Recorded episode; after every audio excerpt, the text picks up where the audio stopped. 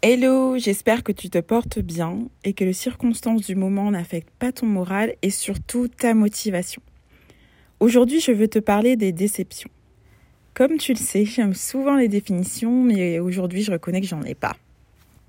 Je dirais tout simplement que pour moi, une déception, c'est une attente, une envie, un besoin qui n'a pas reçu de réponse. Qu'est-ce que je veux dire par là? Prenons un exemple un DM que tu as préparé à l'avance, tu t'es fait aider, et la note revient, tu as 4, le prof écrit HS. Ta première réaction sera forcément d'être déçu. Est-ce que tu vois où je veux en venir? Dans ce podcast, je ne veux pas te donner une réponse toute faite sur comment gérer tes déceptions, mais je veux t'inviter à te poser des questions. Pour cela, je te propose de prendre un papier et un stylo. Revenons aux événements. Qu'est-ce qui t'a déçu? Une personne, toi-même, un événement. Quand je dis un événement, je veux dire une dispute, par exemple. Et quelle était ton attente? Ton attente, ça peut être tu voulais que la personne t'écoute, tu voulais avoir une bonne note, tu ne voulais pas te disputer. Ces questions vont te permettre de nommer avec précision ce qui t'a déçu. Comme on aime le dire, mettre des mots, M-O-T-S, sur les mots, M-A-U-X. Ensuite, demande-toi quelle émotion tu as pu ressentir. Il peut y en avoir plusieurs.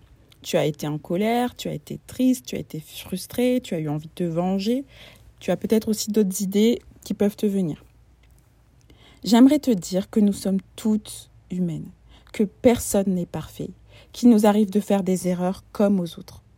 Le plus important, c'est d'accepter que le passé est passé et que la seule chose que tu peux contrôler maintenant, c'est ton présent et ton futur, notamment par tes choix et tes décisions. Aussi, parfois, en parler à la personne concernée ou une personne de confiance peut te faire du bien. Et si c'est plus difficile pour toi, pourquoi pas écrire? L'important, c'est vraiment ici que tu puisses t'exprimer. Tu peux aussi écrire toutes les pensées qui te viennent. Et très souvent, ce sont des pensées négatives. Je prends un exemple. Purée, euh, je crains. Non, mais sérieusement, qu'est-ce que j'ai fait? Rien que se dire ça, c'est développer des pensées négatives. Et plus tu répètes une pensée, plus tu finis par y croire. Alors je te propose de dire stop à tout ça et de les remplacer par des pensées positives.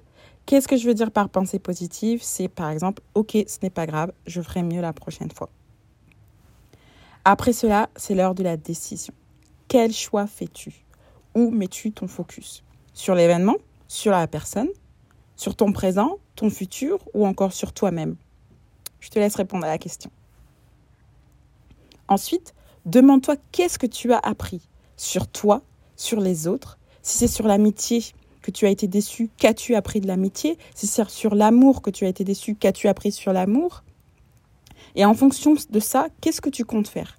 Qu'est-ce que tu peux faire différemment?